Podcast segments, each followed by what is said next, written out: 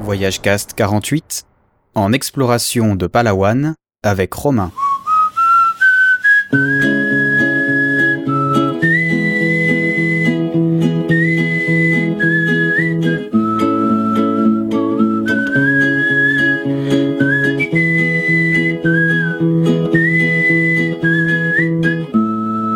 Bienvenue sur ce numéro 48 de Voyage Cast.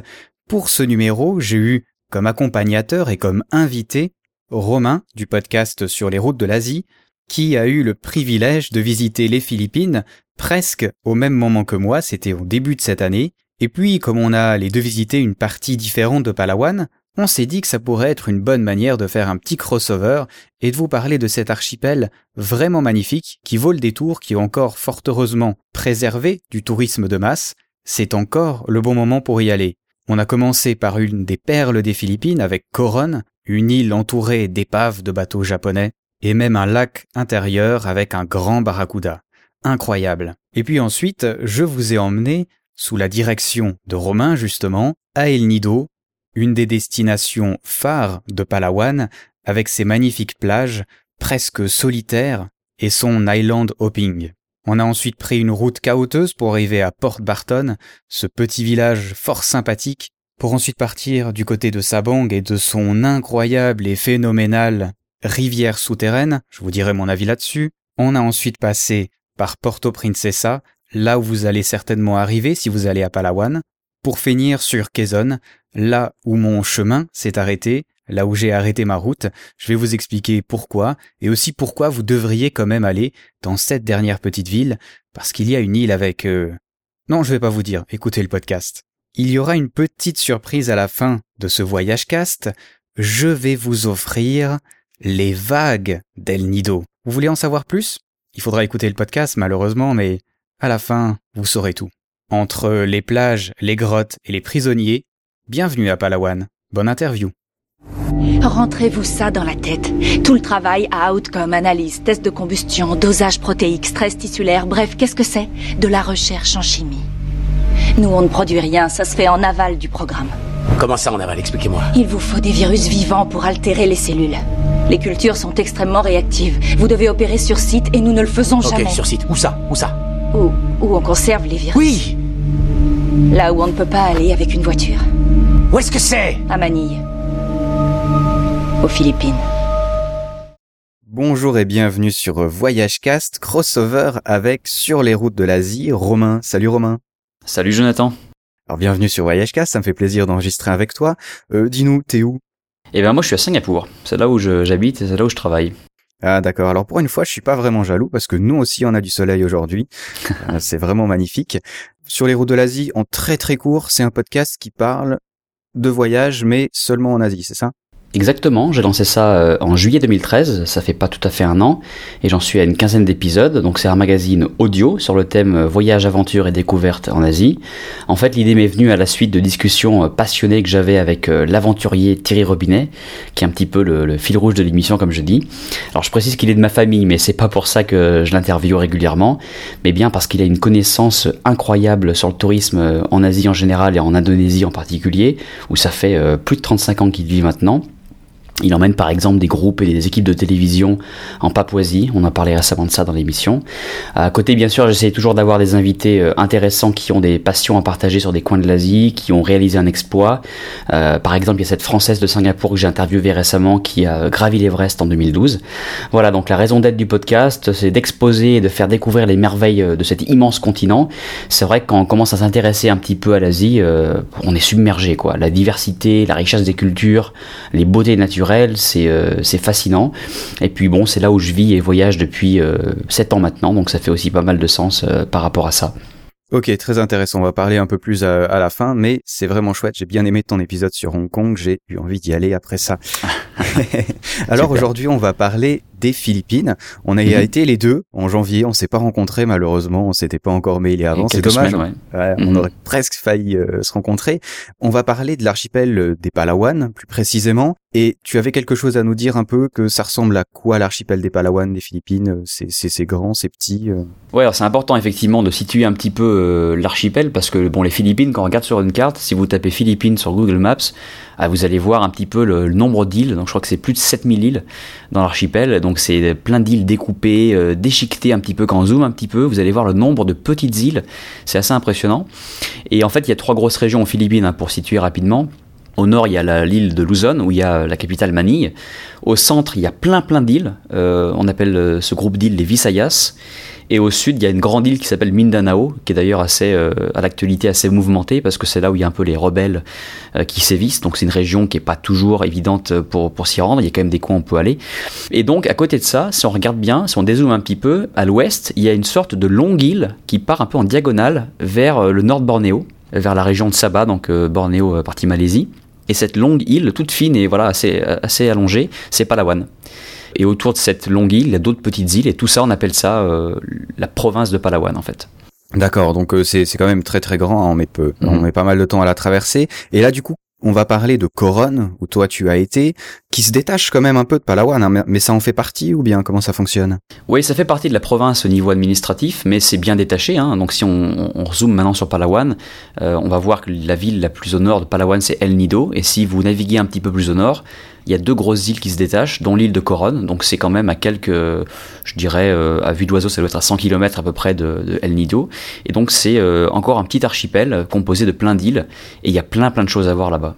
Alors, euh, grande île quand même. Coron, c'est une ville. T'as une ville qui s'appelle Coron ou euh? C'est ça, il y a Coron Town, donc c'est une toute petite ville, hein, c'est pas très grand, hein, et je crois que la province même de Coron, c'est à peu près euh, 40 000 habitants ou 45 000 habitants. Donc c'est pas grand à l'image des Philippines, puisque les Philippines c'est quasiment 100 millions d'habitants, donc ça reste, euh, on va dire, un petit bled, quoi. Tu y vas comment? Parce que alors là, ton île, elle a l'air quand même un peu perdue au milieu de nulle part, non? C'est ça. Euh, oui, alors les Philippines, de toute façon, vu comment le pays est organisé euh, géographiquement, euh, l'avion sera votre meilleur ami hein, en général. Donc il faut partir de Manille. Euh, Il y a des avions quotidiennement qui partent de Manille et qui vous emmènent à Busuanga. Donc Busuanga, c'est le nom de l'île euh, la plus au nord de, de l'archipel de Coron. Donc voilà, c'est là où on arrive. C'est un petit aéroport. Je sais même pas si on peut parler d'aéroport. En fait, c'est une, je pense, c'est un aérodrome. Et on y arrive avec un avion à hélice de type ATR. Et c'est une piste unique, donc il n'y a qu'une seule piste. On arrive au bout de la piste, euh, on fait demi-tour. donc ça vous plante un petit peu le décor. Et je crois d'ailleurs qu'il faut arriver avant la nuit parce qu'il n'y a pas de lumière sur la piste. Donc euh, voilà, c'est un peu le côté rustique des Philippines, mais c'est ça qui fait aussi que c'est euh, sympa. Et ce qui est très sympa quand on arrive dans cette région, c'est que on, donc on est sur un petit avion à hélice et on vole assez bas et on, survole toutes les, euh, toutes les îles de Coron. Euh, c'est absolument magnifique. Les îles sont euh, découpées, il y a des, des collines assez rondes d'ailleurs, et il y a certaines de ces collines qui sont très boisées, donc il y a plein d'arbres, c'est très très vert.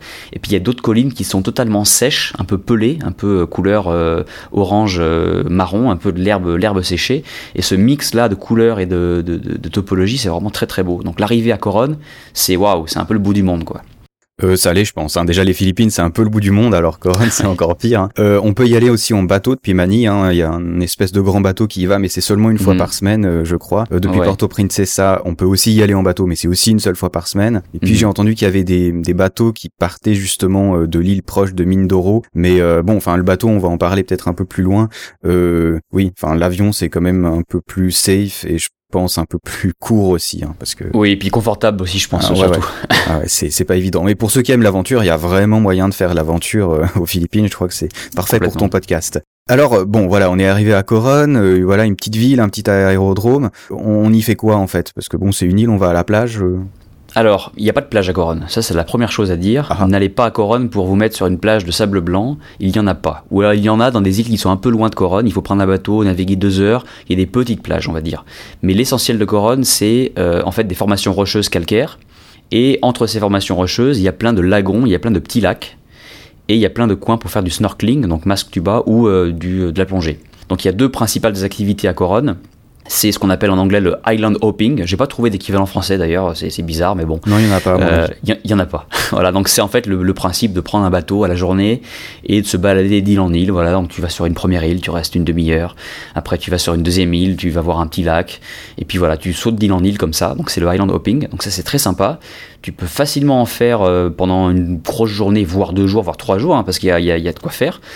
Euh, et puis la deuxième activité phare du lieu, c'est la plongée puisqu'en fait cette partie de, des Philippines a une, histoire avec la Seconde Guerre mondiale, euh, puisqu'il y avait toute une flotte de navires euh, ravitailleurs et de, petites canonnières qui étaient cachées euh, entre ces îles, de navires japonais.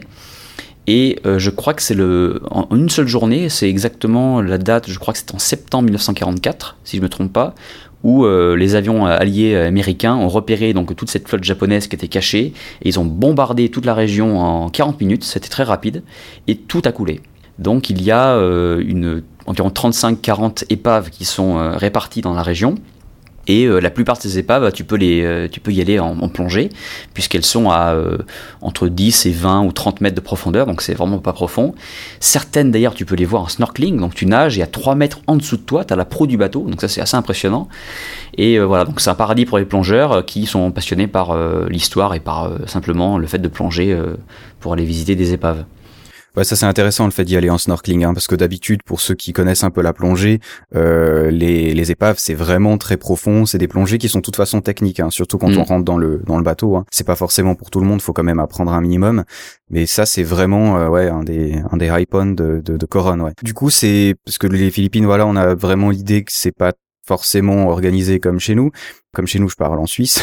Singapour, je connais pas. Est-ce que c'est facile justement d'aller plonger? Est-ce que c'est safe? Est-ce que tu as des bons clubs ou est-ce que c'est un peu euh, craignos comme ça? Euh, Quand j'y suis allé, donc c'était il y a quelques semaines. Malheureusement, je n'ai pas plongé pour deux raisons. C'est qu'on n'est pas resté assez longtemps. Il y a cette contrainte de pas plonger 18 heures avant de prendre l'avion. Euh, donc ça m'a empêché de, le faire. Et il y avait aussi le fait qu'il y avait une mauvaise visibilité, même très mauvaise visibilité, euh, suite euh, au typhon qui, qui, donc, a frappé le pays il y a quelques mois, on en reparlera je pense. Et ce qui fait que les eaux étaient assez, voilà, assez troubles, chargées de particules. Et du coup, même en snorkeling, malheureusement, il n'y avait pas une visibilité dingue. Alors en, plongée avec moins de lumière, en, profondeur, je pense que ce n'était pas terrible. Donc j'ai pas plongé, mais cela dit, je me suis un petit peu renseigné. Oui, il y a des, il y a des centres de plongée qui ont pignon sur rue il doit y avoir un peu de tout. Hein. On est aux Philippines, donc il y a peut-être des centres de plongée qui se disent euh, PADI certified, mais qui en fait, bon, euh, c'est des petits gars comme ça qui vous emmènent. Je recommande pas forcément de le faire, mais il y a euh, un ou deux centres réputés sur Town. Et là, il y aura donc des, des instructeurs qualifiés, et puis aussi des instructeurs étrangers, donc il n'y aura pas de souci. Donc oui, on peut plonger en très bonnes conditions. Bah, intéressant, ouais, c'est vrai. Euh, il faut, faut, pas hésiter à demander. Euh, je crois que sur le site internet justement de Paddy et tout ça, on peut voir qui est certifié ou pas. Donc, Exactement. Il y, a, y a moyen de, de justement pas faire des trucs dangereux. Hein, ça serait pas pas très intelligent. Euh, alors ok, il y a pas de plage. On va faire de la plongée. On va faire un peu de island hopping. Il y a d'autres choses un peu. est-ce que je sais pas, est-ce qu'il y a des, des, trucs un peu culturels, je sais pas, des temples ou. Non, rien en fait. Euh, Town, c'est une ville qui est pas très intéressante. Euh, bon, c'est une ville qui a été créée clairement pour euh, voilà tous les gens se rassemblent ici, on va dire, c'est là le, poumon de la de la région, mais c'est pas comme il y a peu de gens et que c'est loin, euh, il n'y a pas beaucoup de choses à faire quoi.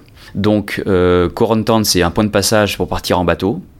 Il y a une chose qu'on peut faire, c'est aller sur une colline qui est à Corontan, qui vous permet, donc je crois qu'il y a des escaliers pour monter, et ça vous permet d'avoir une vue magnifique sur toutes les îles autour mais pas vraiment de temple, pas vraiment de culture.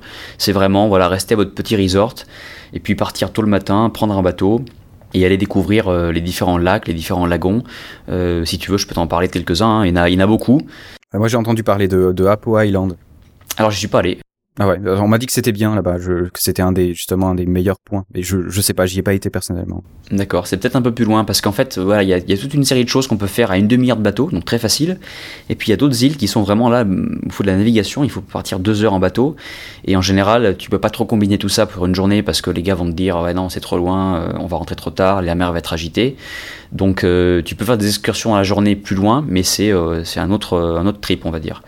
Euh, pour ce qui est de ce qui est accessible à une demi-heure ou une heure de bateau à partir de Town, il y a plein de choses.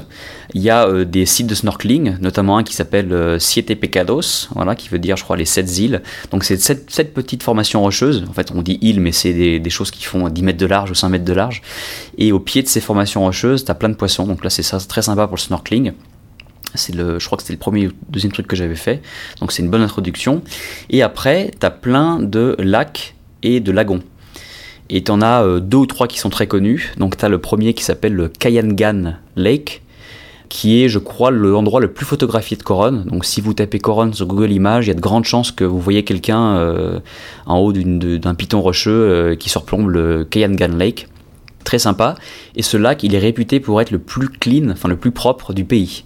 Pourquoi? Parce que c'est vrai qu'il a une visibilité euh, impressionnante. Quand tu prends ton, ton masque et que tu regardes euh, donc au fond, la profondeur doit être de peut-être euh, au début 20 mètres, après ça descend bien sûr, mais au début c'est peut-être 20 mètres. Tu vois jusqu'au fond avec une clarté absolue. C'est pas celui où c'est justement un lac qui a un mix entre de l'eau douce et de l'eau de mer? Alors ça c'est le Barracuda Lake, on va revenir. Ah, voilà, mais, mais c'est très bonne euh, très bonne remarque, je vais en parler après. Mais le Kayangan Lake, donc, Lake, donc c'est euh, intéressant parce que voilà c'est une eau très très belle. Il est entouré, donc en fait il est fermé sur lui-même et il est entouré de pitons rocheux. Et ces pitons rocheux au niveau de la base, enfin au niveau de l'eau en fait, ça fait une sorte de, creux qui, enfin ça, ça se creuse. Et après ça recommence sous l'eau. Donc avec un, un masque et un simple tuba, on peut voir des pitons rocheux sous l'eau euh, avec des formations calcaires euh, vraiment cisaillées, coupantes. C'est super, super beau. Et si vous prenez un peu votre respiration et que vous partez en apnée à 4-5 mètres, euh, vous allez voir des trucs, bah, c'est magnifique. Peu de poissons dans ces lacs, parce que c'est quand même fermé. Mais la clarté de l'eau et le, le, sentiment au bout du monde est vraiment total. Moi, quand j'y suis allé, pendant 20 minutes, il y avait personne. Il n'y avait aucun touriste. Ah, Donc je me suis retrouvé, ah ouais, je me suis retrouvé au milieu. J'ai crié, il y avait un écho et tout. C'était vraiment voilà, un sentiment de bout du monde qui était superbe. Donc le Kayangan Lake, je pense que c'est euh, incontournable.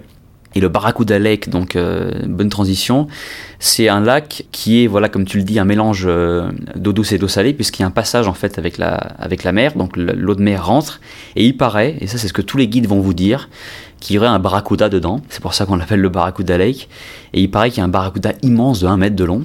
Et alors, tu l'as vu? Ah, Je l'ai pas vu. Oh. Parce que le lac est grand quand même, hein, et c'est quand même assez grand. C'est un peu comme Loch Ness en fait. C'est un peu ça, ouais. Tu peux pas nager jusqu'au bout du lac. C'est, enfin, tu pourrais, mais ça serait assez crevant. Par contre, il y a du diving qui se fait dedans, donc il y a des gens qui vont plonger dans le lac. Et c'est là où des gens m'ont dit oui, oui, il y a un barracuda. On l'a vu l'autre jour. Euh, bon, c'était des Philippins qui m'ont dit ça. Donc, est-ce qu'ils me faisaient marcher ou est-ce que vraiment ils l'ont vu? J'en sais rien. Non, mais on les croit, on les croit.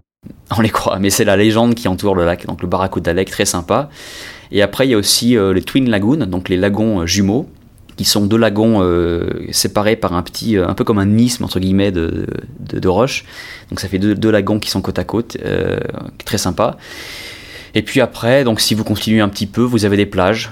Bon, les plages, c'est un grand mot, hein, c'est une étendue de sable de 100 mètres de large, mais du coup c'est sympa parce que c'est isolé.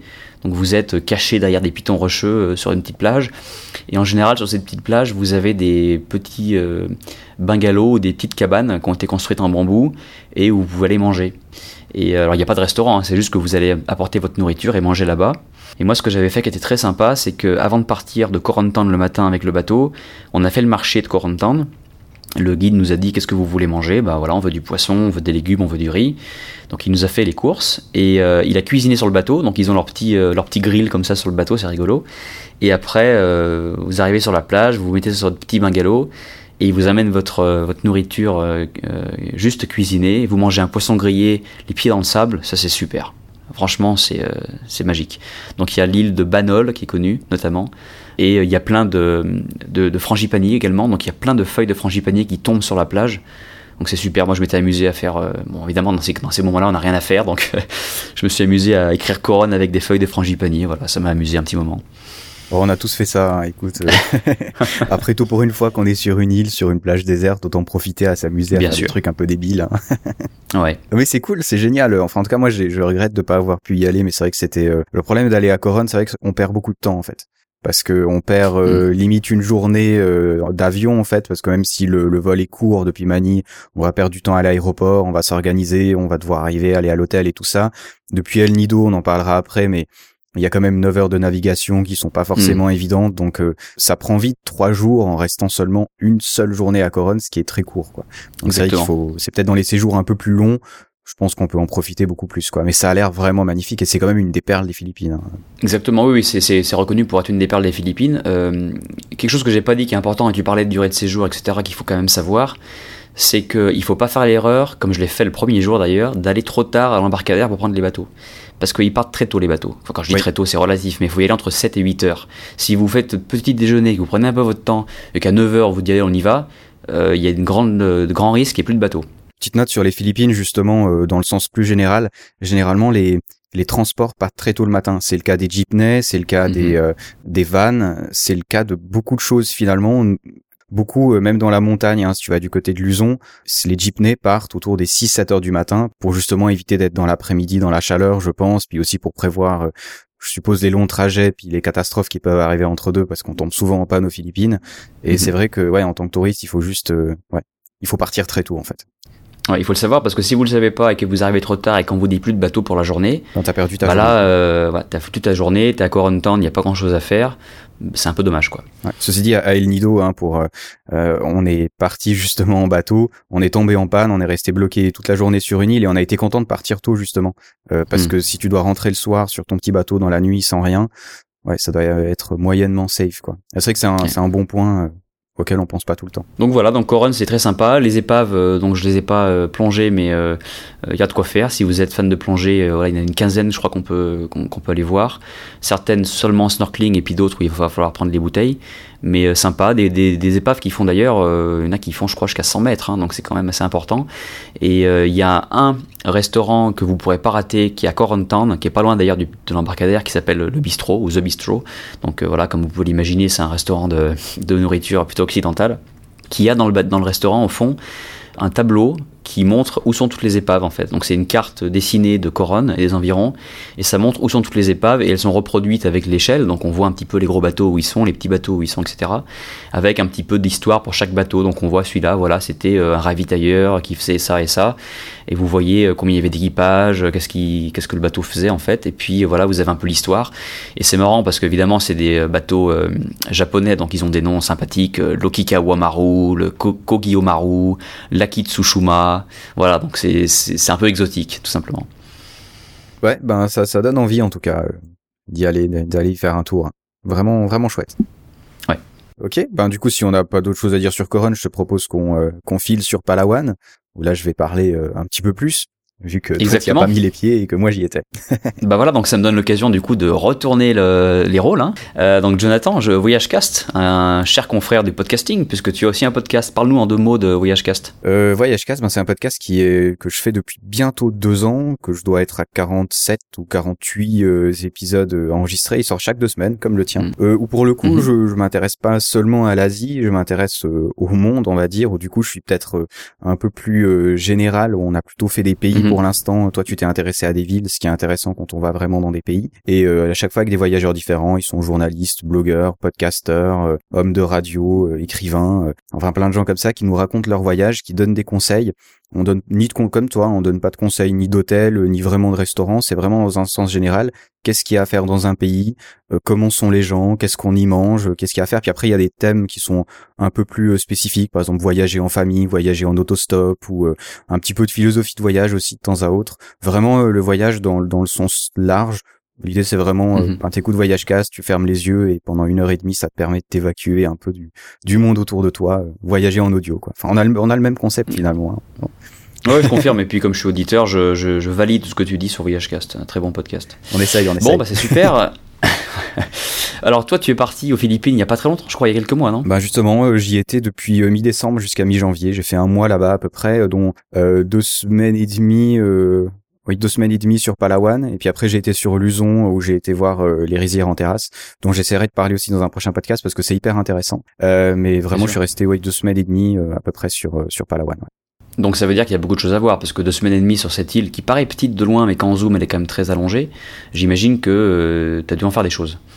Oui, puis euh, moi j'étais pas dans le stress. Le problème que beaucoup de gens ont, aux Philippines, je trouve, euh, des touristes, hein, je veux dire, c'est que ils vont à Manille, ils passent à Cebu, ils passent, en fait, ils passent de ville en ville en, en faisant un jour à chaque endroit.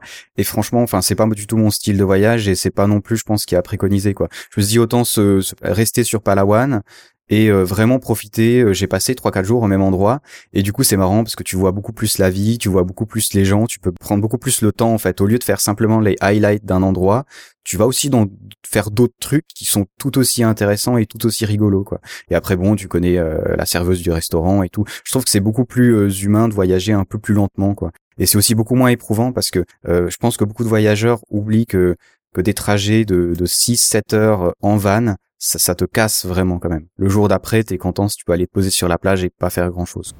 Exactement, je suis bien d'accord. Bon, alors on va revivre ensemble ton voyage sur Palawan, donc les deux semaines et demie que t'as passé là-bas. Euh, T'es arrivé par où d'ailleurs? Alors je suis arrivé par Porto Princesa parce que c'est le plus simple. Alors au début je voulais y aller euh, en bateau justement, puis je me suis un peu brouté parce que le problème c'est que aux Philippines ça fonctionne sur le système américain avec les AM et les PM. Euh, mhm. je suis pas du tout euh, habitué. Donc euh, je me suis trompé de 12 heures en fait. Donc du coup j'ai pris l'avion. ouais ben voilà, on, peut se dire expert du voyage et faire du podcast sur le voyage et faire des grosses conneries, hein, c'est tout à fait autorisé. Et donc du coup j'y étais en avion, ce qui est finalement beaucoup plus simple. Et puis euh, depuis Porto Princesa, on va en parler après, mais qui est vraiment au centre de l'île de Palawan, je mhm. suis monté directement au sud en van, ça peut à près, à peu près 6 heures de van. Euh, pour aller jusqu'à El Nido, qui est justement un des endroits phares un peu de cette île de Palawan. Je te laisse juste reprendre ta dernière phrase, t'as dit je suis monté au sud. monté au sud, oui effectivement, je suis monté au nord, mais de toute façon ça n'a aucun sens finalement. tu veux, non mais comme tu veux, hein, si tu veux la reprendre, euh, reprends-la. Là je vais le garder juste pour rire. ok, d'accord. Je suis monté au sud. Il y, a des mecs qui font des cartes complètement à l'envers en te disant qu'en fait c'est le vrai sens, tu sais. Donc peut-être en fait je me suis pas trompé. Mais ça arrive souvent de dire totalement le contraire de ce que tu veux dire, quoi. Exactement. Oui, bah, vas-y, enchaîne, mais je, ça marche. On garde juste pour rire. Ouais, donc El Nido a un joli nom d'ailleurs. Qu'est-ce qu'on peut y faire et y voir à El Nido? Je crois qu'il y a des plages, non? Ouais, alors euh, la plage d'El Nido en elle-même euh, de la ville, hein, c'est une petite ville qui est super sympa parce qu'elle est vraiment encaissée euh, autour de collines calcaires aussi, ça me fait penser à Coron de nouveau. Ouais, c'est vraiment, t'as l'impression qu'il y a une toute petite vallée où t'as cette île avec la baie, la plage. T'as une partie village euh, normal, euh, je sais pas comment expliquer ça, mais avec des vraies maisons en dur et tout ça. Et puis t'as une autre partie qui est vraiment la partie village pêcheur, où t'as, euh, on va dire que c'est beaucoup plus humble comme façon de vivre, euh, avec vraisemblablement pas vraiment d'électricité, avec des vrais gens entre guillemets, comme on, peut les appeler en tant que voyageurs. donc c'est c'est vraiment intéressant à voir ces deux parties de, de village en fait. T'as toute la plage qui est prise en grande partie par des hôtels et des restaurants, hein, des voyageurs qui ont été, ils disent c'est un peu la Thaïlande d'il y a 15 ans, tu vois. Euh, le mhm. moment où euh, c'est c'est plus vraiment un village euh, village, mais c'est pas encore à fond le tourisme comme tu peux le voir à Pattaya en Thaïlande, tu vois. C'est un peu entre les deux. Donc je pense que c'est un moment intéressant à y aller à Nido pour l'instant. Dans cinq ans, je je sais pas vraiment à quoi ça va ressembler. Ce qu'il faut savoir, c'est que la route pour aller à El Nido, justement depuis Porto Princesa, est un peu compliquée, surtout sur la fin. C'est ça vient un chemin de terre, c'est plus du goudron. Et euh, ils sont en train de finir cette route-là. Et paraît-il, quand cette route-là sera finie, il y aura beaucoup plus de voyageurs qui iront, donc ça perdra peut-être un peu ce, ce charme que ça a encore un petit peu, quoi. Ouais, donc il faut clairement y aller maintenant, ça c'est sûr, je pense. Et euh, moi, à Lido, j'y suis jamais allé, mais j'ai toujours entendu dire qu'il y avait une plage magnifique, euh, assez longue, je crois de plusieurs kilomètres. T'en as deux et les deux sont super sympas. Il y en a une qui est vraiment facile à y aller. Tu fais à peu près un quart d'heure de tricycle moto pour pour y aller. C'est ça s'appelle Las Cabañas, si je le prononce bien, hein, je, je sais pas, je l'ai jamais vu écrit. Euh, c'est une plage assez longue. L'intérêt justement, c'est qu'il n'y a pas encore d'hôtels qui sont construits. T'as euh, un ou deux bars, euh, un ou deux bungalows, tu vois, mais c'est vraiment très, encore très sauvage. T'as vraiment très peu de gens et c'est génial parce que c'est vraiment positionné parfaitement pour avoir le coucher de soleil. Hmm. Et c'est magnifique parce que si tu veux, c'est c'est pas comme euh, ben, je sais pas par exemple pour prendre une plage en Italie hein, que tout le monde a, dans l'idée, t'as la plage super longue, super droite et puis devant toi t'as juste l'océan. Là, la plage elle est déjà beaucoup plus découpée et tu as des espèces de petites îles mais qui sont vraiment tout en rocher. Et ça, c'est vraiment le euh, à El Nido et quand tu fais du island hopping aussi, c'est vraiment des îles où t'as des grands rochers qui sortent de l'océan et t'as mhm. au milieu en fait une petite crique avec une plage qui peut faire 20-30 mètres de long. Et ensuite, tout le reste, tu peux pas grimper sur l'île, en fait. Donc ça fait vraiment ces gros blocs. Et c'est c'est incroyable quoi ça fait vraiment un peu science-fiction comme ça euh, enfin moi j'aime bien la science-fiction donc c'est pour ça c'est vraiment magnifique ça donne un caractère très spécial quoi je maintenant je verrais l'océan sans rien je me dirais mais il manque quelque chose tu vois c'est euh, cette plage là est vraiment superbe Tu peux y aller facilement, ça coûte pas cher et comme j'ai dit, il y a pas beaucoup de monde. Puis il y a une autre plage qui s'appelle Napgan Beach. Celle-là, il faut vraiment prendre un peu plus de temps, mais tu peux le faire à la journée aussi très facilement. Donc, où tu prends un tricycle, ça va te coûter un petit peu cher, ça va te prendre à peu près une heure pour y aller, la route est très chaotique, je conseillerais pas. Ou alors tu peux louer une moto, ce qui coûte un peu plus cher, mais ce qui te permet d'être libre justement. Et tu fais à peu près 40-50 minutes de moto. Au début, tu es sur la route et puis après, tu traverses des villages et tout, tu traverses des rizières. C'est hmm. c'est incroyable. T'as vra là, vraiment, tu as l'impression de faire du voyage, de faire de l'aventure, tu vois. C'est Enfin, s'il y a rien de dangereux, il y a rien de spécial, il y a beaucoup de gens qui y vont, mais quand même, c'est c'est l'aventure un petit peu, tu vois. Et après, tu arrives mhm. sur une plage qui fait 4 km de long, où il y a 10 personnes, quoi. Ah. Avec un sable super fin, des jolis petits rouleaux. C'est incroyable, quoi. Il y a rien à dire, c'est, je te dis, ça coupe le souffle quand t'arrives, quoi. Tu dis, mais c'est incroyable d'être dans un endroit pareil où il n'y a pas un hôtel, il n'y a pas une construction en béton, il y a rien, quoi. Waouh, quoi. Et tu penses que c'est cette géographie un peu compliquée qui fait que c'est un peu protégé du tourisme de masse et qu'il n'y a pas ces hôtels qui vont longer la plage ou est-ce que c'est parce que simplement on n'est pas encore, euh, les gens ne connaissent pas encore assez cet endroit? Ah, Pour moi, c'est une question de temps. Hein. Écoute, euh, honnêtement, enfin, tu vois, dans mon esprit, euh, je me dis, mais si si si j'avais 100 000 dollars, j'achèterais la moitié de la plage, quoi. Enfin, je veux dire, c'est c'est des endroits, tu y vas et tu sais que tu as la chance d'y être parce que forcément un jour ou un autre, il va y avoir des hôtels Tu sais, c'est, des endroits tellement beaux que tu dis, mais n'importe quel promoteur cherche des endroits pareils. Alors après, c'est vrai que les Philippines, on va pas en parler trop en détail parce que c'est pas le sujet du podcast, mais c'est pas forcément évident euh, pour euh, des étrangers de s'y implanter. Il faut s'allier avec des Philippins. C'est vrai aussi que là, la route est une, vraie catastrophe. Hein. Il faudrait, euh, il faut, tu, vois, là, tu te mets à devoir faire 10 km de route dans les rizières. C'est très compliqué, c'est très très lent. Donc heureusement que cette lenteur des Philippines mhm. évite qu'on ait encore ça, tu vois. Mais je me dis, ah, forcément, euh, enfin, les Philippines ont besoin d'argent comme tous les pays et ils vont forcément finir par vendre ça. Mais maintenant, et je pense pour euh, les quelques prochaines années, il faut y aller, quoi. C'est incroyable. C'est, enfin, moi, je, reste avec ces images dans la tête, euh, un des plus beaux souvenirs, quoi. T'es là dans ton hamac et t'as personne autour de toi, c'est, c'est, c'est incroyable. Ouais, mais je pense que ce qui fait aussi que les Philippines sont encore euh, assez protégées du tourisme de masse, c'est la, la, difficulté d'accès, tout simplement. Quand on arrive à Manille, on n'est pas du tout arrivé. Euh, je veux dire, Manille, c'est une ville euh, finalement assez peu intéressante. il faut vraiment sortir de Manille. Et dès qu'on sort de Manille, c'est compliqué. Soit il faut prendre des avions, soit il faut prendre des bus sur 10, 15 heures. Euh, et l'avion, encore, en général, c'est pas terminé, comme tu le dis. Après, il faut faire encore de la route sur des routes chaotiques, etc. Donc je pense quelque part, comme tu le dis, c'est le moment d'y aller. Mais et, et je pense aussi, comme tu le dis, que le développement va se faire peut-être pas très très vite, donc on a encore de la chance euh, de, de, pouvoir euh, découvrir des coins comme ça et, euh, et, clairement ce genre de plage dont tu as parlé, aller découvrir en, une plage comme ça en moto, c'est fabuleux parce que la moto c'est la liberté en Asie de toute façon, n'importe où tu vas en Asie, dès que tu as une moto entre les mains, t'es libre quoi. Plus ça c'est pas c'est pas dangereux, tu vois dans le sens où t'as vraiment très peu de gens sur la route. Tu vois c'est pas des routes où il y a énormément de trafic, où t'as des camions, des bus et tout ça, où pour le coup c'est peut-être un peu moins agréable de faire de la moto. Par exemple la Mani faire de la moto, ça doit pas être franchement très chouette, mais là t'as vraiment personne quoi. Et du coup, tu traverses des villages, tu vois des écoles, tu, tu vois aussi un peu plus la vie comme elle est, tu vois. Euh, tu peux t'imprégner vraiment bien de l'endroit. Bon, c'est vraiment, si vous allez à Nido, il faut absolument le faire.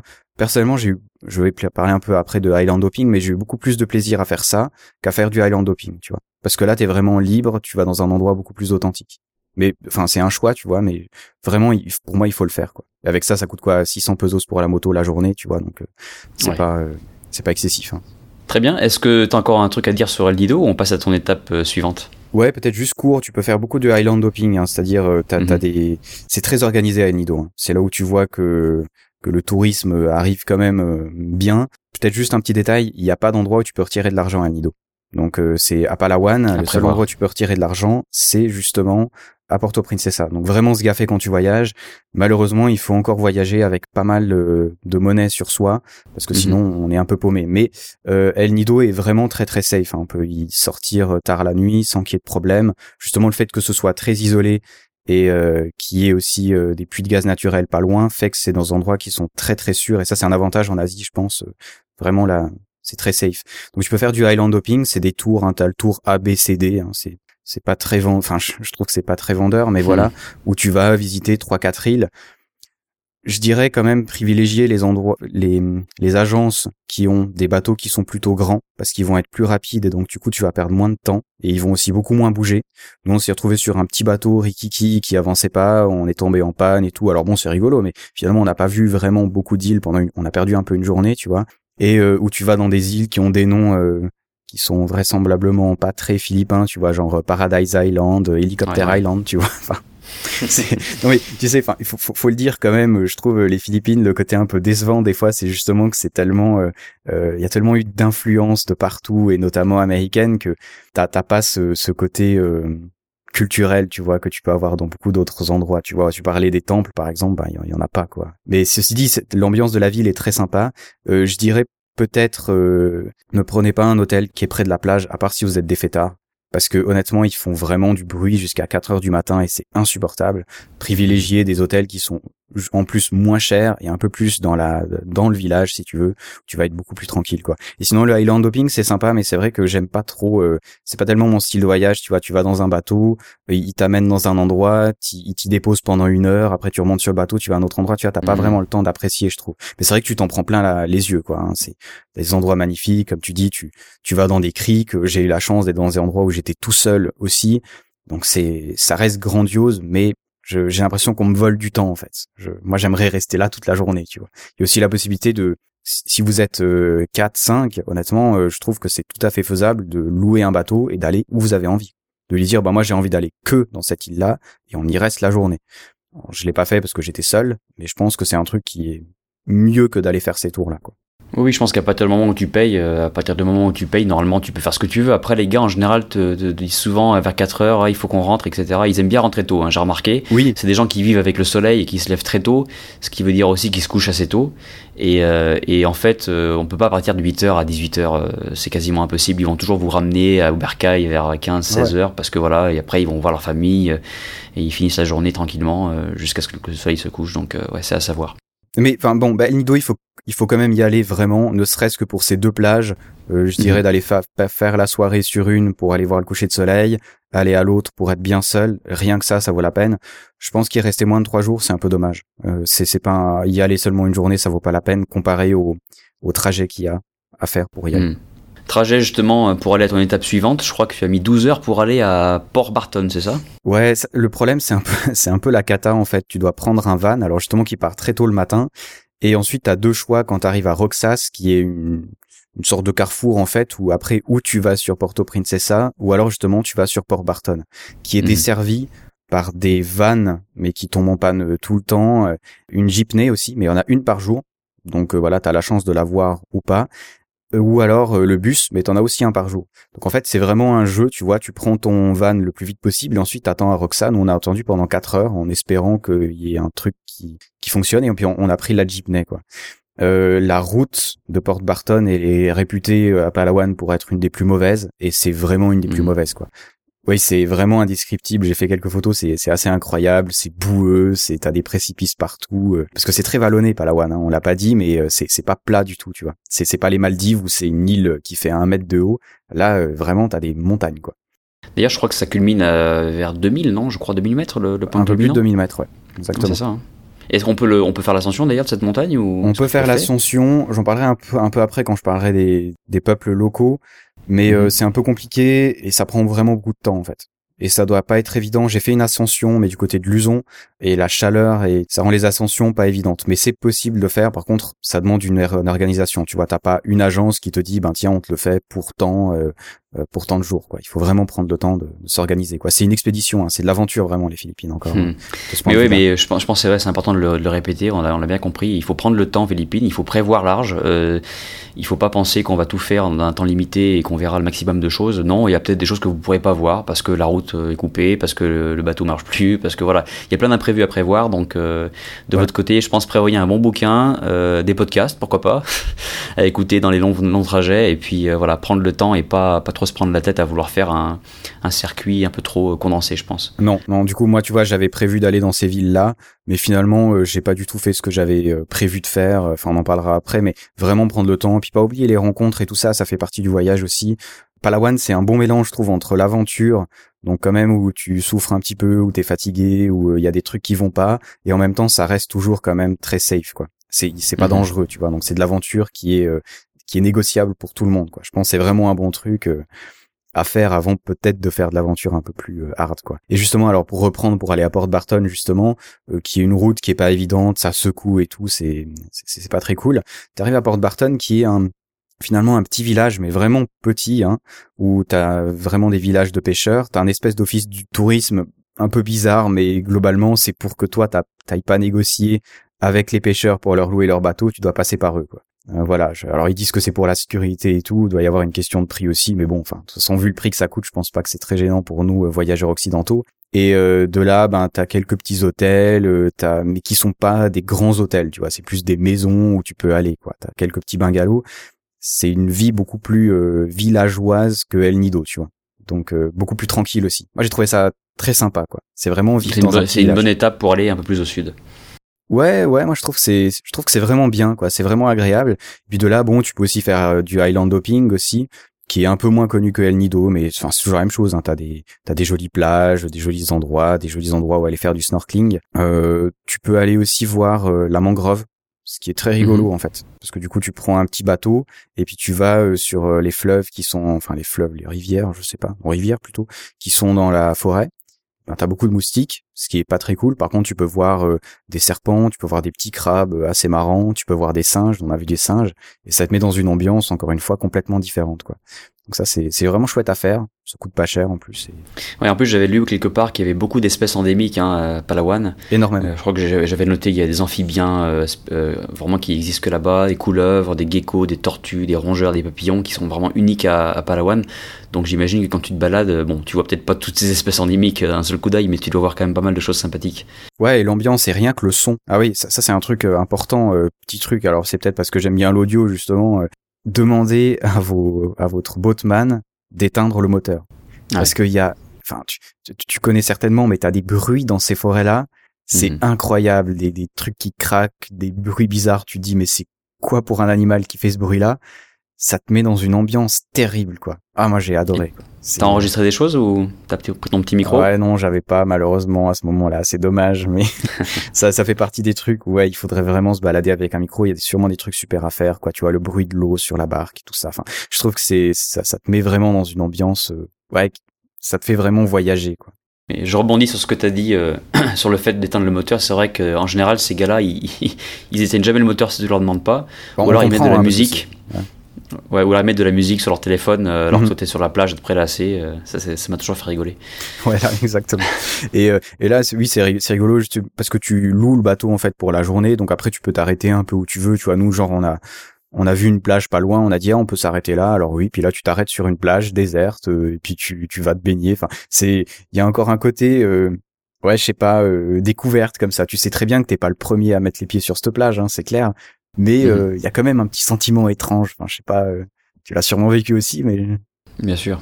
Ouais, j'adore ça, quoi. Enfin, c'est, ça reste unique à vivre quand même. Enfin, y a pas tout le monde qui l'a vécu. Donc, c'est, c'est bien. Enfin, Port Barton, je dirais aussi, c'est un endroit où tu restes, justement, si vous aimez la tranquillité, justement, tu prends des bons bouquins, tu prends des podcasts, des livres audio, tu vis ta petite vie tranquille. C'est vraiment un coin où se poser, je trouve, qui est vraiment intéressant. Quoi. Certainement un des plus intéressants comparé à Nido, qui est peut-être un peu plus euh, bruyant, sa bang aussi. Je pense que c'est un bon endroit pour se poser, tout simplement. quoi. C'est un peu pour ça que les vacances sont faites aussi. quoi. C'est sûr.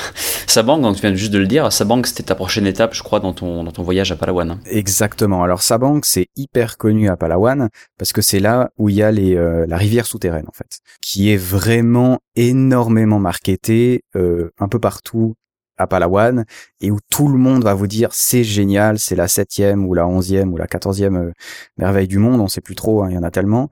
Bon, je vais, je vais être clair, j'y ai été, il y a énormément de monde. Euh, tu vas globalement t'es sur des petits bateaux où t'es une quinzaine par bateau et t'as l'impression d'être dans un parc d'attractions dans le sens où le bateau qui a devant toi t'as l'impression qu'il est à 20 mètres devant toi et t'as un bateau derrière toi à 20 mètres quoi. Limite mmh. il mettrait une chaîne dans la ça serait la même chose tu vois.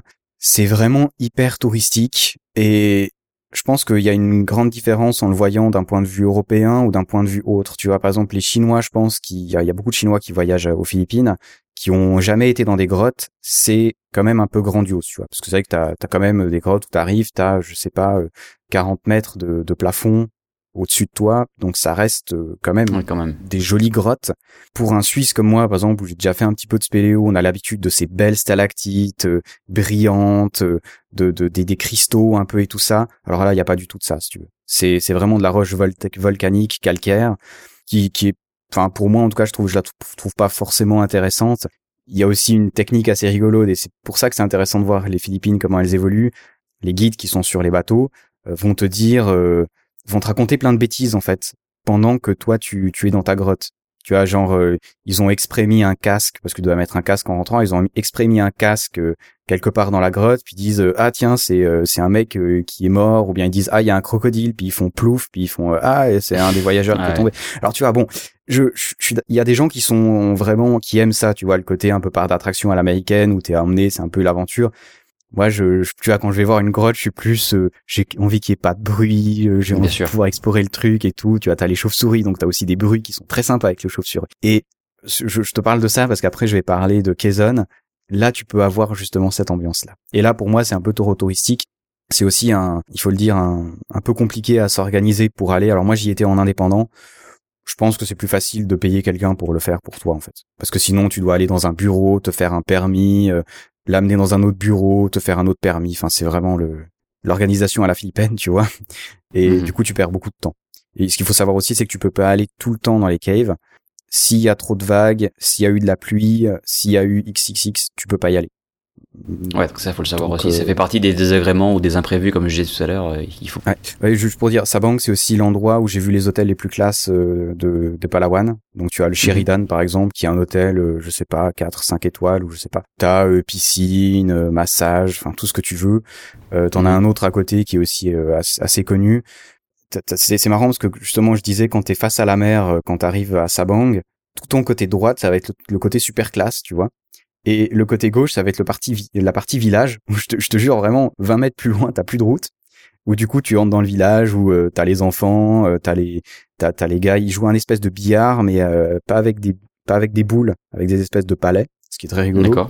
Et euh, justement, de ce côté-là, tu vas être beaucoup plus tranquille avec des, des hôtels, justement, où tu as de nouveau ces espèces de petits bungalows, où j'avais mon bungalow qui est mon endroit préféré sur Terre maintenant, où vraiment t'as as, 20 mètres et t'as la mer et t'as rien et t'es tout seul et t'es au bout du village, vraiment. C'est extraordinaire. Franchement, c'est... Euh... banque j'ai beaucoup aimé, mais justement pas pour ces caves, qui à mon mm. avis c'est vraiment du marketing touristique quoi tu vois mais ça comme tu le disais c'est un peu le chemin que ça prend hein. tu parlais de que les Philippines c'était peut-être la Thaïlande euh, il y a 15 ans. Je pense que c'est ça. En Thaïlande, il y a beaucoup de coins comme ça qui sont marketés où tu arrives dans la ville et tout le monde te tend la brochure qui te vend la même chose. Tous les tours opérateurs, enfin toutes les agences proposent le même circuit, c'est juste qu'elles ont un nom différent ou une voiture différente qui va t'y emmener, mais au final tu feras la même chose. Et c'est vrai que bah, c'est incontournable ce genre de développement. Euh, c'est comme ça que ça se passe en Asie. J'espère qu'ils auront l'intelligence de, de, le rendre, de le garder quand même un peu d'authenticité et de pas euh, pas que ça devienne trop euh, Disneyland. Si on va par exemple, ça m'a fait penser, ça me faisait penser à euh, Maya Beach, la plage Maya donc à Koh Phi Phi en Thaïlande, qui est cette fameuse plage où le film La plage a été tourné avec DiCaprio et la plage est absolument magnifique. Le, site en lui-même est, est, fantastique, mais si tu y vas après, j'ai envie de dire 8h30, 9h, c'est assiégé de, touristes euh, du monde entier et certains gens qui voilà qui crient, qui chantent, qui tapent dans l'eau et, tu perds tout le côté euh, naturel, tu perds tout le côté bout du monde alors que c'est magique, l'endroit est magique et restera magique je pense parce qu'il protège quand même le lieu, il y a, il y a des permis à avoir etc. Mais quand il va avec d'autres gens, avec d'autres visiteurs malheureusement tu perds un peu de ce charme et euh, je sais pas que je suis pessimiste pour les Philippines mais je pense que c'est le développement normal dans ces pays-là. C'est normal qu'ils veulent euh, avoir plus d'argent, c'est normal, il faut qu'ils rentrent dans le capitalisme aussi. C'est, enfin, quand tu vois aussi, il faut pas oublier non plus qu'il y a ce capitalisme euh, parfois à outrance, il profite aussi à des vraies familles qui peuvent emmener leurs euh, enfants à l'école et tout ça. Donc c'est vrai qu'il y a toujours deux côtés mhm. à voir. Mais ce qui est encore chouette justement, c'est que là par exemple à Sabang, je disais si tu vas à gauche dans le village, alors là moi il y a le, mon bungalow qui était super chouette. Et si tu vas encore un tout petit peu plus loin, tu, tu tombes dans un endroit que je n'ai pas absolument pas compris. Je sais pas ce que fout cet endroit ici, mais t'as un temple bouddhiste chinois. D'accord. Euh, un peu bizarre, je sais pas, avec une statue de Bouddha. Euh, des, enfin, j'ai pas tellement compris pourquoi. Et là, t'as t'as de l'herbe verte. Je veux dire, t'as de l'herbe verte. Après, t'as des pierres. Et après, t'as la mer. Et ils ont, il y a carrément une un arbre qui est au bord de la plage dans lequel ils ont mis une cabane dans lequel tu peux aller boire des bières, quoi. Et c'est l'endroit, mais je te jure, mais c'est t'es là et tu dis mais c'est pas possible qu'il y ait un endroit comme ça je existe et il existe vraiment quoi et c'est ouais c'est magnifique il y a, il y a deux autres trucs à faire à Sabang hein. tu peux aussi aller voir euh, la mangrove mhm. qui est sympa aussi, qui est un peu plus, qui est moins organisé aussi, mais tu peux, tu peux y aller. Il faut y aller tôt pour aller voir les oiseaux. Et sinon, tu vois des singes, t'en vois beaucoup. Donc c'est très mhm. rigolo, enfin, tu vois les arbres et tout, c'est chouette.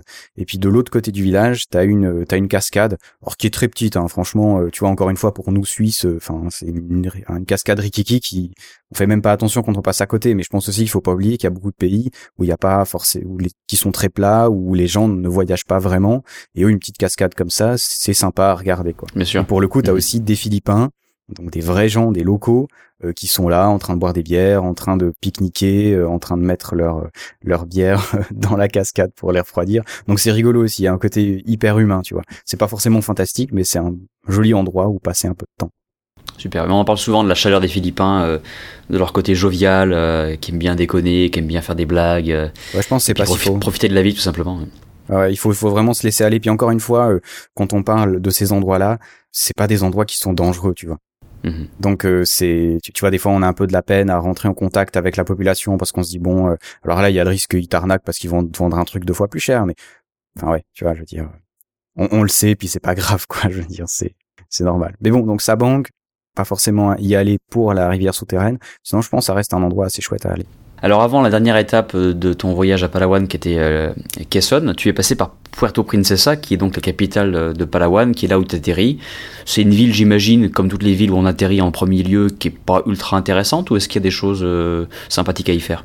Alors que, comme j'ai dit, il y a des hotspots pour touristes. Hein, tu sais, c'est euh, des pubs, euh, des bars, euh, des endroits où aller danser, des discos un peu qui sont, enfin, qui sont pas du tout mon style. Donc du coup, j'y ai pas été, mais qui sont bonnes. Je pense aussi que, alors les Philippines, on n'a pas vraiment parlé de la cuisine, on n'aura pas forcément le temps d'en parler, mais c'est des cuisines qui sont pas forcément riches comme celle de la Thaïlande, par exemple. Oui. Et euh, à Porto Princesa, tu as justement quelques bons restaurants. Tu peux manger de l'espadon, par exemple. Tu peux manger des choses un peu plus spéciales autre que le poisson pêché puis grillé, qui, qui est bon, tu vois, mais qui est peut-être lassant d'un moment. Là, tu as des cuisines un peu plus variées qui sont intéressantes. On n'a pas vraiment beaucoup le temps d'en parler, mais il y a euh, la prison euh, de Palawan qui est visitable. Euh, c'est, je suis encore en train d'essayer de réfléchir si c'est une bonne idée d'y aller ou pas, parce qu'il y a, y a tout un, une sorte de business, mais qui est mis pour les prisonniers, mis pour la prison. Enfin, c'est, c'est un endroit très étrange, je dirais. J'ai pas envie de conseiller d'y aller parce que j'ai pas envie que cet enfin tu, tu même euh, on n'a pas beaucoup d'influence mais j'aurais pas envie que cet endroit devienne touristique parce que ça serait malsain. Mais je pense que un voyageur ou quelqu'un qui est intéressé par le côté humain, qui va discuter avec les prisonniers, qui va, tu vois, moi par exemple j'ai dîné avec les gardes et, dix minutes après j'étais en train de discuter avec des prisonniers, donc tu es dans des situations qui sont très étranges, je trouve qu'ils sont euh, un peu mind game, tu sais, qui dans ta mhm. tête, tu te dis mais qu'est-ce que je fais là? Est-ce que je fais bien d'être là? Et en même temps, tu discutes avec un gars qui fait 20 ans de prison, donc c'est très étrange. Je trouve que c'est un des endroits les plus étranges que j'ai jamais visité au niveau des relations humaines, où même en mhm. sortant et même maintenant après un mois d'analyse, je n'arrive pas à savoir.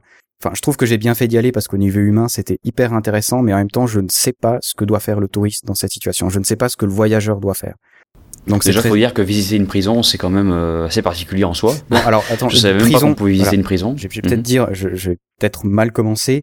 Prison, c'est une prison qui fait des milliers d'hectares, où quand tu rentres, euh, tu peux rentrer, tu fais de la moto. Hein. Pour te dire, donner une idée, dans la prison, hein, je me suis perdu en moto, j'ai traversé une rivière et il y avait des moutons sur la route. D'accord. Tu vois un peu le style, quoi. Donc mhm. c'est une prison, si tu veux, où t'as as un quartier haute sécurité et moyenne sécurité que pour le coup je n'ai pas été visité parce que je trouvais que c'était malsain d'aller voir ça. Mais sinon, tu as des prisonniers qui sont en sécurité minimum, qui ont, qui travaillent dans les rizières, euh, qui ont des élevages de tilapia. Euh, tu as tout un endroit de la prison qui sont une piscine naturelle en fait. Ils appellent ça piscine naturelle. En fait, c'est une rivière avec un tout petit barrage et où les gens vont se baigner et où tu as plein de familles qui viennent de Porto Princesa, qui viennent là pour se baigner, pour faire du barbecue, et tu es dans l'enceinte de la prison. Mais où tu n'es pas fouillé pour rentrer, où tu n'es pas fouillé pour sortir, où qui a pas de mur. C'est très étrange et je trouve que, par exemple, pour un anthropologue, c'est une richesse incroyable. Le mec, il peut rester habité là, toute sa vie, tu vois. Euh, c'est hyper intéressant, mais c'est vrai que ça reste euh, une étape un peu spéciale dans le voyage et euh, ouais, Enfin, je sais pas si je m'exprime bien sur le truc. Oui, je comprends, mais je pense que ça dépend de chacun, effectivement. Euh, voilà, Chaque personnalité est différente et chaque voyageur a des attentes différentes. Certains peuvent, peuvent être curieux, certains peut-être que ça les branchera pas du tout. Mais c'est bien de savoir que ça existe, c'est bien de savoir que tu as tenté l'aventure et, et, que tu t'es retrouvé dans des situations comme ça un petit peu, un petit peu étranges. Et l'aventure, si on se pose des questions sociales, reste intéressante.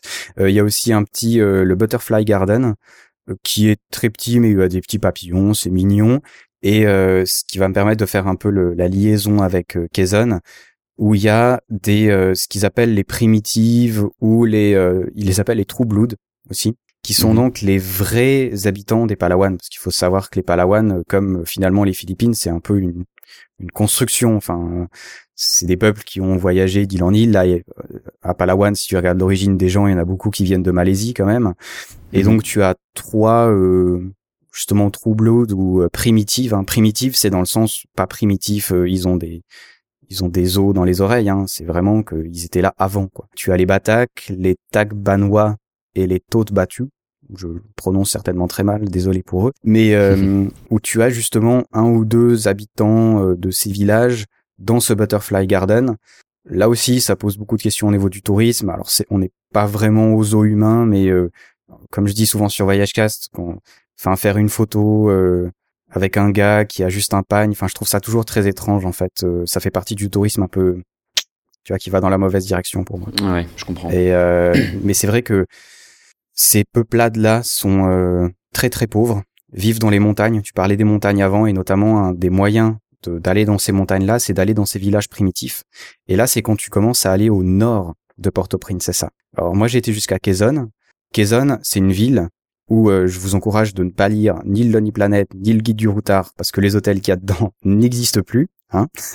euh, où le seul euh, hôtel entre guillemets qu'il y a doit s'appeler un truc genre euh, villa magnifique, je sais pas quoi, où en fait voilà c'est c'est un lit avec des parois un peu étranges. C'est pas du tout touristique. Moi j'étais, je pense, le seul blanc là-bas.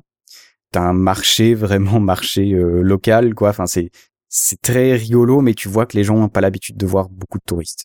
Donc c'est un peu étrange comme sensation. Pour le touriste, faut pas y aller. Pour le voyageur, ça peut être intéressant. Tu as un, musée qui s'appelle le Taban Cave Museum, qui est très petit, hein, vraiment, parce qu'il y a, y a une île qui est pas loin de Quezon, justement. Tu vas en bateau, tu fais à peu près, euh, je sais pas, 15-20 minutes de bateau à peu près, où tu as pour le coup des très très grosses euh, grottes, mais où les gens ont vécu euh, il y a des milliers d'années, tu vois donc où euh, ils ont trouvé euh, des ossements, où ils ont trouvé des vases. Et là, pour le coup, c'est très intéressant parce que moi, j'y étais vraiment euh, dans toute l'île où il y a les caves. J'étais seul avec mon guide et ben t'es seul au milieu d'une grotte avec ta lampe de poche, des chauves-souris, puis des bêtes bizarres qui marchent sur le sol. Et là, pour le coup, tu vois, tu retombes dans ce que j'aime, le côté c'est de l'aventure parce que c'est quand même rigolo. T'es seul dans une grotte euh, monstrueuse avec ton guide, puis en même temps il y a absolument rien qui peut t'arriver, tu vois. Donc je trouve que c'est un assez bon équilibre, tu vois, entre le petit frisson, mais pas, mais pas le grand frisson, tu vois. Et, pour le coup, ça c'est c'est assez chouette à faire, je trouve. Par contre, ce qu'on m'a dit euh, à Quezon, parce que c'est pour le coup le seul truc vraiment euh, touristique de la ville, hein, il n'y a pas vraiment grand chose à voir au niveau des plages on n'est plus du côté euh, du côté de Sabang, Port Barton où il y a des belles plages. Là, il faut prendre le bateau pour aller en voir et c'est pas du tout organisé. Hein. Il n'y a pas du tout de tourisme là. Et là, les gens m'ont dit par exemple, et c'est le seul endroit où on m'a dit ça en Philippines, quand le soleil se couche, tu rentres dans ton hôtel, tu fermes la porte et tu sors pas. Et c'est euh, alors il faut le voir de plusieurs côtés. Euh, déjà, il se méfie beaucoup parce que le moment où j'y étais, trois quatre jours avant, il y avait des policiers qui s'étaient fait taper dessus euh, violemment. Ils ont dû aller à l'hôpital par des populations locales. Il y a des sortes de comme rebelles en fait, si j'ai bien compris. Et puis justement, ces euh, populations euh, primitives n'ont pas beaucoup d'argent et le problème c'est qu'il y a beaucoup d'Américains et de Chinois qui vont dans ces régions-là, qui déforestent complètement et qui vont miner parce qu'il y y a des métaux précieux à miner, hein, tout ce qui est nickel, chrome et tout ça, des métaux qui sont hein, très intéressants et euh, ils détruisent complètement, ils détruisent des villages, ils chassent des gens d'endroits où ils peuvent chasser, du coup ils diminuent les territoires de chasse, enfin il y a tout un problème euh, vraiment dont on peut pas parler dans le podcast parce que je je ne connais pas assez pour en parler, il y a des gros gros problèmes sociétaux là-bas et mhm. nous arriver là bah, on est blanc, donc on est forcément assimilé à ces gens-là qui se comportent d'une façon détestable. Et tu vois, tu sais jamais comment les gens réagissent. J'aurais voulu aller beaucoup plus au sud justement, et ben c'est pas forcément possible, c'est pas forcément évident. Et là, Quezon est vraisemblablement l'endroit où tu t'arrêtes en fait. Je suppose qu'on peut y aller plus loin en tant que voyageur, un peu peut-être un peu plus préparé ou quelqu'un un journaliste ou quelque chose comme ça, mais je suppose que c'est dangereux. On dit aussi qu'il y a des musulmans voilà, dans le sud et que ça pose aussi problème parce que l'autre côté est chrétien. Je sais pas vraiment si c'est vrai, euh, donc euh, je veux pas m'avancer trop là-dedans, mais bon, bref. Et toi, tu t'es, tu t'es déjà, t'as déjà eu ce genre de situation justement où, voilà, tu t'arrêtes parce que j'ai pas vraiment été dans des zones euh, à risque, on va dire, ou à la limite de zones à risque, mais euh, le fait est que j'ai été dans pas mal de pays où il y a ces zones-là, et tu le sais. Je pense que bon, il y a toujours le bon sens évidemment à, avoir et puis discuter avec les gens, c'est toujours ce qui est le plus important. Euh, si toi tu sentais pas qu'il c'était possible d'y aller, je pense que c'est parce que c'était pas possible tout simplement. T'as dû sentir qu'il y avait peut-être un petit malaise là-bas. Ce qui est seulement dommage, c'est que évidemment ces, ces, zones qui sont un peu fermées ou qui sont un petit peu restreintes, c'est souvent les plus belles du pays.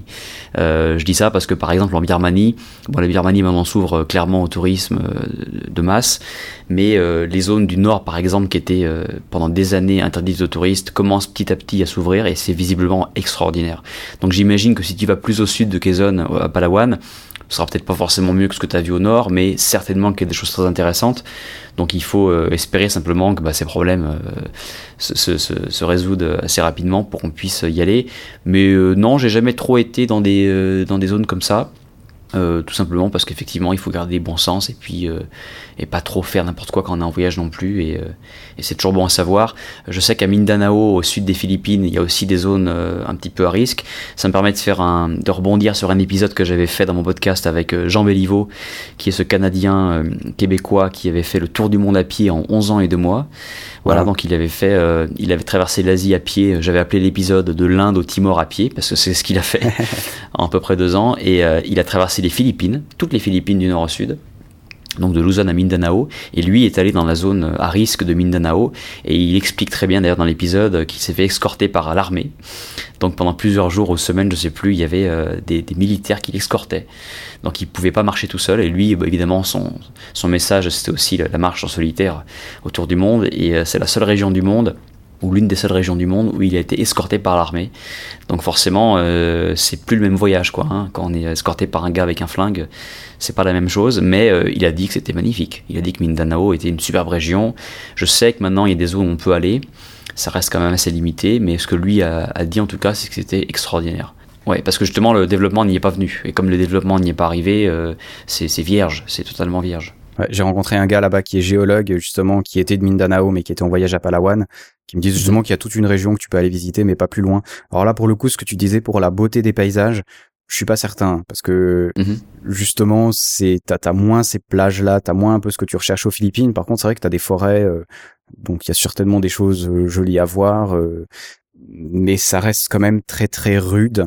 Tout au sud, donc, c'était quand même une région où il y avait beaucoup de pirates. Euh, mais de pirates actuels, hein, pas Jack Sparrow, hein, les, pirates mhm. euh, entre la Malaisie justement parce que les Philippines n'ont pas les moyens de de garder toutes leurs côtes. Donc ouais, je ça doit rester quand même assez rude, mais ça peut être une expérience de voyageur, tu vois. Mais on n'est plus vraiment dans le tourisme où euh, il y a quand même au minimum un hôtel et un bar où tu peux aller quoi. Là, on est vraiment dans le très route quoi. Bon, eh bien merci euh, Jonathan, c'était un super voyage, on t'a suivi là tout le long de Palawan, c'était vraiment euh, magnifique. Merci. Euh, où est-ce qu'on peut te retrouver Alors, je l'ai dit, tu es l'auteur et l'animateur de Voyage Cast, donc j'imagine qu'il y a un site web par là qui, peut traîner. comment on te retrouve tout simplement? Ben, Voyagecast sur Google, hein, c'est le plus simple. Et puis sinon, voyagecast.ch parce que je suis suisse. Et puis voilà, sur Twitter, Voyagecast, Facebook, je privilégie Twitter. Et surtout, n'hésitez pas si vous avez des questions, notamment sur l'épisode qu'on a fait, à aller sur la page de l'épisode, que ce soit chez toi ou chez moi, et te poser des questions, euh, que ce soit toi ou moi, on essaiera vraiment de vous répondre euh, dans la mesure de ce qu'on a fait et de ce qu'on connaît, mais euh, je pense aussi que c'est, c'est un joli échange. Puis voilà, voyage cast un peu partout, quoi. Exactement. Belle expérience de partage en tout cas. Ben oui, exactement. Et puis toi, alors pour le coup, euh, ben on te trouve où? Parce que il y a un petit truc avec Twitter où j'ai failli me tromper au début.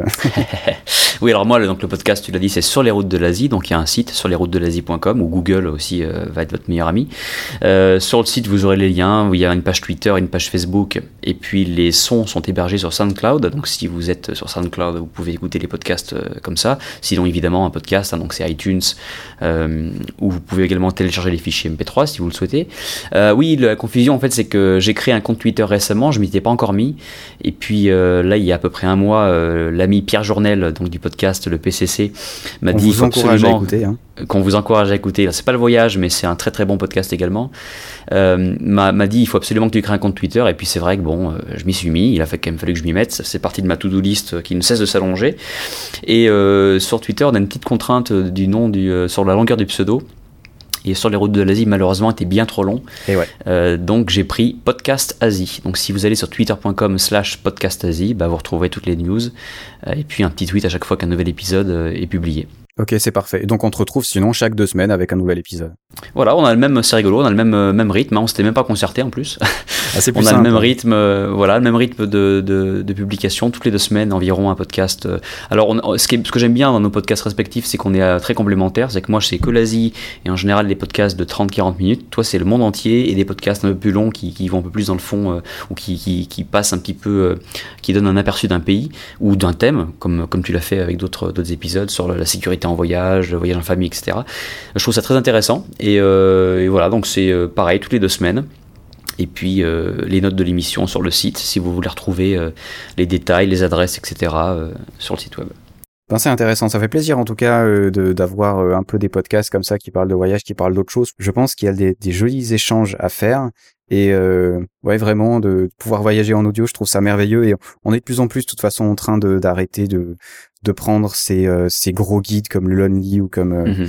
Qui sont qui sont bien quand même mais qui ont tendance justement on l'a vu sur les Philippines par exemple à être alors pour le coup pour les Philippines oubliez-les hein, il y a tout qui est faux à l'intérieur hein, les prix euh, à part les durées de trajet en tes endroits tout est faux hein, les hôtels sont fermés il y en a d'autres qui sont ouverts donc oubliez tout ça et je pense que le podcast c'est justement un bon, bon moyen d'exposer le voyage d'une façon aussi plus humaine je trouve.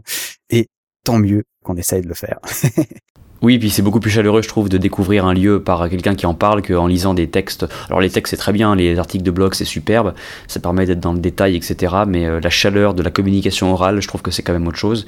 Et puis c'est pour là que VoyageCast et sur les routes de l'Asie sont là tout simplement. Exactement. Alors continuez à nous écouter. On est très content de partager avec vous. Et puis nous, on se dit, ben à une prochaine certainement. Hein, c'est c'est clair pour moi. C'est même certain. Voilà, qu'on va pas s'en arrêter là pour notre collaboration. Et puis ben, je te souhaite euh, du coup une bonne journée peut-être ou une bonne soirée. Pour moi, c'est une soirée déjà. ok. Ben alors une bonne soirée à Singapour. Et puis moi, ben, une journée pour toi en Suisse. Exactement, une chaude journée en Suisse, euh, très agréable. Alors à la prochaine. Salut Romain. Merci Jonathan. Salut. Vous avez l'air perdu. Ah bon? Vous allez où? Eh ben, j'étais en train de me le demander. Ça, c'est la 83 Sud. Et celle-ci vous amène à la I-40 en direction de l'Est. Et si vous prenez à droite, ça vous conduit à Amarillo, Flagstaff, la Californie. Et si vous repartez dans cette direction, vous trouverez un grand rien du tout jusqu'au Canada. J'ai saisi. Bon, très bien. Bonne chance, cowboy. Merci. Et encore un grand merci à Romain d'avoir participé à ce crossover avec moi. C'était vraiment une expérience assez sympa pour une fois de jouer à l'interviewé. Vous pourrez d'ailleurs écouter cet épisode avec un début et une fin un petit peu différents. On a quand même tenu à garder le caractère de nos podcasts respectifs. Vous pouvez l'écouter sur surlesroutesdelasie.com. Je vous invite vraiment à y aller.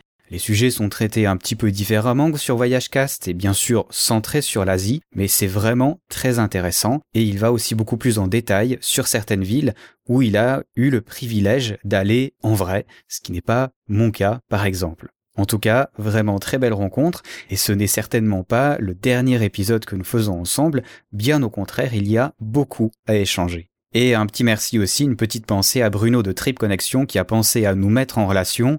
On s'était euh, vu de loin sur le web, mais grâce à lui, on a commencé à parler et ce podcast est la première de nos collaborations. Comme je l'ai dit, il y aura certainement d'autres épisodes sur les Philippines, en tout cas un, puisque j'ai eu la chance d'aller aussi du côté des montagnes et des rizières en terrasse. Ça se fera sans doute dans quelques mois quand j'aurai trouvé un invité qui a été aussi dans ces endroits et qui peut en parler d'une bonne manière. J'ai déjà des idées, mais c'est vrai que c'est un peu compliqué quand on commence à organiser des rendez-vous avec l'autre côté du monde. Il faut voir les connexions, les téléphones, est-ce que le son sera bon et tout ça. C'est pas si évident que ça, mais ne vous inquiétez pas on va parler des Philippines encore sur Voyage Cast, il y a beaucoup de choses à dire.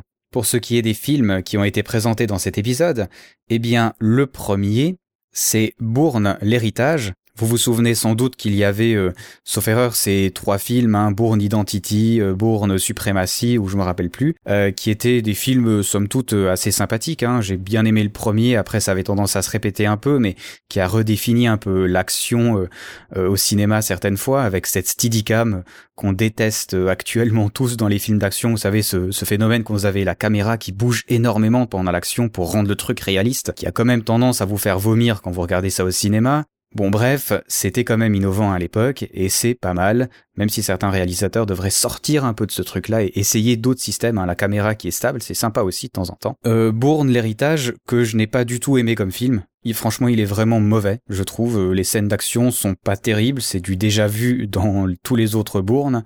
L'histoire est complètement incompréhensible, même si vous avez déjà suivi euh, les autres Bourne, Enfin, je trouve que ça se tient pas et que c'est c'est mauvais quoi. En fait, il y a rien à dire, c'est mauvais, c'est totalement inintéressant. Il y a des moments dans le film où vraiment aller chercher un paquet de chips, discuter avec celui qui est à côté de vous, ça n'a aucun intérêt.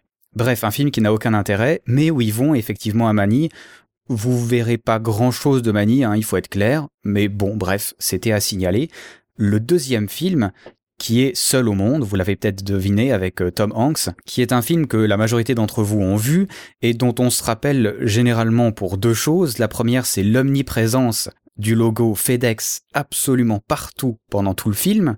Et la deuxième chose, c'est ce ballon appelé Wilson avec qui Tom Hanks a des superbes discussions sur son île déserte.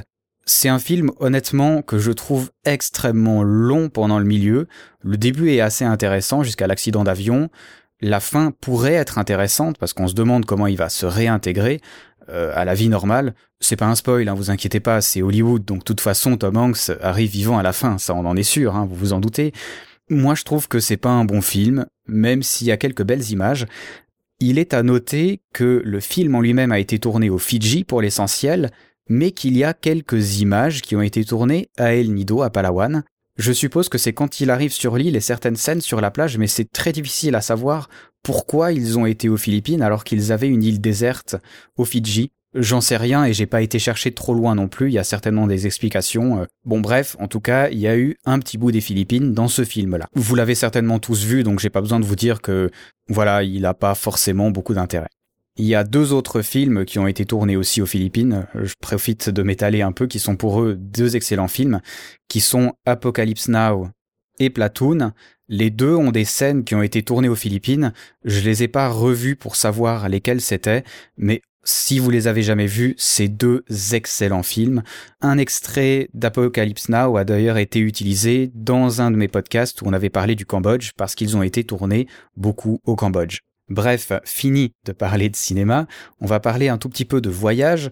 Dans deux semaines, le prochain épisode, il s'agira d'un débat, plutôt d'une conférence suivie d'un petit débat, qui a été enregistré à l'Université populaire du voyage, qui est organisé par le Grand Bivouac.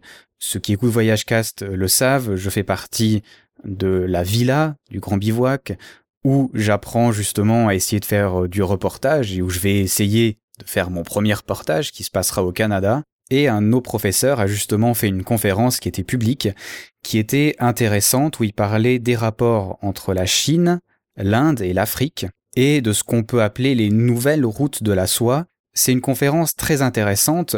Lui-même, Jean-Jacques Boileau, est vraiment un très bon conférencier, je trouve. Il a des idées très arrêtées, je me permettrai en fin de podcast de nuancer certaines choses qu'il a dit durant la conférence, mais vous le savez, les bons conférenciers ont toujours des avis très arrêtés qui sont facilement attaquables. mais c'est parce qu'ils ont envie de nous faire réagir qu'on les écoute finalement, donc euh, c'est un vrai talent de faire ça. Donc on n'était pas tous d'accord avec ce qu'ils disaient, mais on était d'accord pour dire que c'était un très très bon débat, qui je pense a toute sa place sur Voyagecast, et comme il a accepté que ce soit diffusé sur Internet via Voyagecast, eh bien on va en profiter. Sachez d'ailleurs, et ce sera la dernière annonce, que le 11 avril 2014, pour ceux qui nous écouteraient euh, les années suivantes, il y a une conférence qui est donnée par Olivier Weber, qui se passera justement en Savoie. Il est lui-même écrivain et reporter de guerre. Il est extrêmement intéressant. Vous aurez donc l'occasion d'écouter une de ses conférences, ce sera le 11 avril. N'hésitez pas à aller sur grandbivouac.com, ce sera la prochaine conférence et puis il y en aura d'autres. En tout cas, c'est vraiment des conférences de très bonne qualité qui sont gratuites. N'hésitez pas à y aller si vous êtes dans la région. C'est fort probable que sa conférence soit aussi disponible sur Voyagecast plus tard s'il donne son accord. C'est bien possible qu'il le donne pour en faire profiter justement ceux qui ne peuvent pas aller jusqu'en Savoie. Il me semble que j'ai encore beaucoup trop parlé, je vais donc vous laisser, et je vais vous laisser cette fois-ci pas avec une musique, mais bien avec un enregistrement que j'ai fait aux Philippines, au bord de la plage. Je vais vous offrir les vagues d'El Nido, c'est quand même super classe, avec une petite musique en fond qui est une de mes préférées. Bref, vraiment là ce coup-ci. Mettez votre casque, allez dans un endroit où il n'y a pas de bruit et profitez de ce son magnifique. Sentez-vous en vacances et à ciao bonsoir.